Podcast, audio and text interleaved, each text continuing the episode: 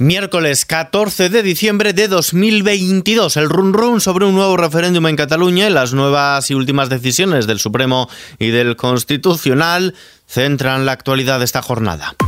ISFM Noticias con Ismael Arranz.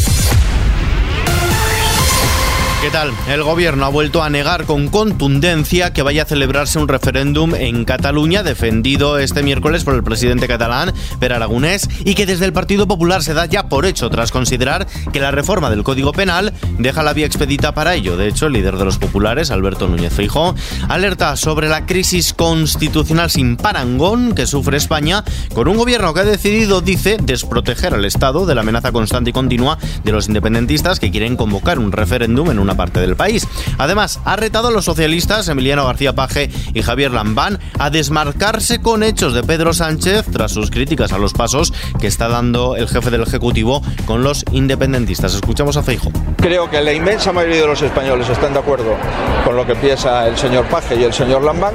Ahora bien, la inmensa mayoría de los españoles le piden al señor Paje y al señor Lambán y a cualquier otro que hagan lo que dicen. Porque si no hacen lo que dicen, estamos ante un fraude político que no se lo merece ni los aragoneses ni los castellano-manchegos. Ni un español está implicado en el Qatargate. El ministro de Asuntos Exteriores, José Manuel Álvarez, ha sostenido que no hay ningún eurodiputado español que esté siendo investigado, ni de cerca ni de lejos, en lo que se ha dado a llamar el Qatargate, ese presunto pago de sobornos a miembros de la Eurocámara por parte de este país del Golfo. El jefe de la diplomacia ha considerado este asunto como de extrema gravedad, al tiempo que ha confiado en que la investigación que la policía y la Fiscalía belga están llevando a cabo llegue hasta el final. Un solo país, España o cualquier país del planeta, el más poderoso del planeta, no pueden hacer nada por sí solos frente a estas tramas que actúan internacionalmente a lo largo de varios países tocando a funcionarios o a políticos de distintos países.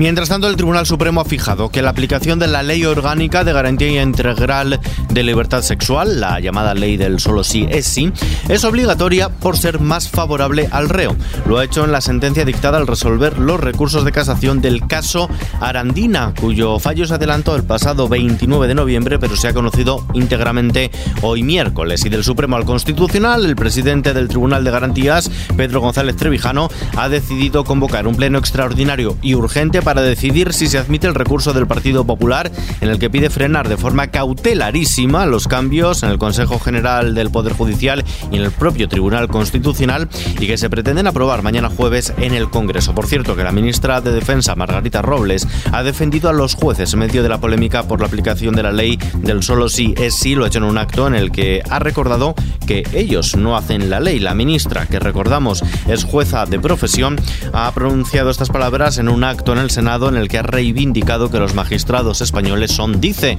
un orgullo para el país. En lo económico, las pensiones subirán el 8,5% en 2023, todo ello una vez confirmado el dato de inflación de noviembre que permite calcular la revalorización para el año que viene que confirma el incremento estimado por el gobierno en los presupuestos. La subida tendrá un coste aproximado de 13.700 millones de euros y se aplicará a las pensiones contributivas y a las de las clases pasivas, mientras que las pensiones no contributivas se incrementarán el 15% conforme a lo acordado por el gobierno con Bildu en el marco de la negociación presupuestaria en el Congreso. Después de tres días de caídas, el precio de la luz sube mañana jueves un 80%. Se situará en los 169,13 euros el megavatio hora. Por su parte, la bolsa española ha subido este miércoles el 0,4% gracias al alza de Wall Street y el repunte de algunos grandes valores, entre los que destaca Inditex, que ha publicado unos resultados muy bien recibidos por los inversores. De hecho, la compañía ha subido 3 puntos porcentuales. Es el mayor alza del IBEX 35 que se despide esta mañana desde los 8.360 puntos. El euro se cambia por un dólar con 6 centavos.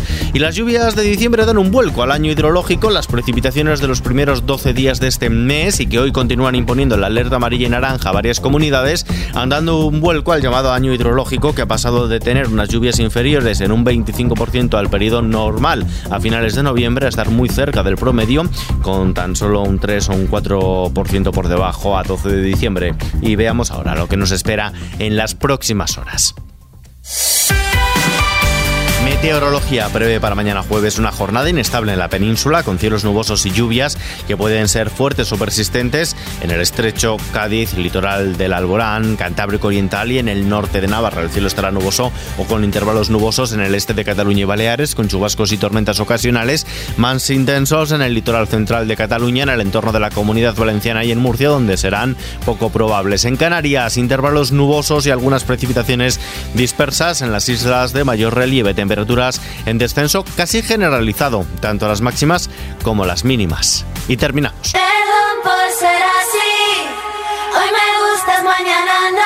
El famoso cantante Raúl Alejandro se ha puesto en manos de The Fitzgerald Burger Company para crear su primera creación culinaria y poder plasmar su música en Saturno Burger by Raúl Alejandro, inspirada en su último álbum. Desde mañana y hasta el 28 de febrero se podrá disfrutar de esta burger alienígena con pan azul espacial, salsa Fitz verde radiactiva y un packaging plateado de otro planeta.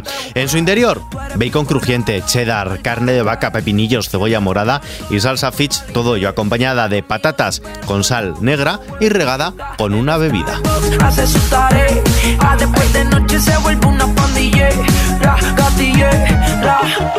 Abriendo el apetito lo dejamos por hoy. La información continúa en los boletines de XFM y ampliada aquí en nuestro podcast XFM Noticias. Gustavo Luna en la realización. Un saludo de Ismael Arranz. Hasta mañana.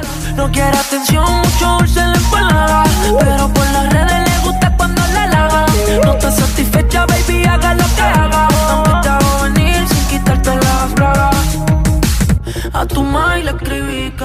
Para mí.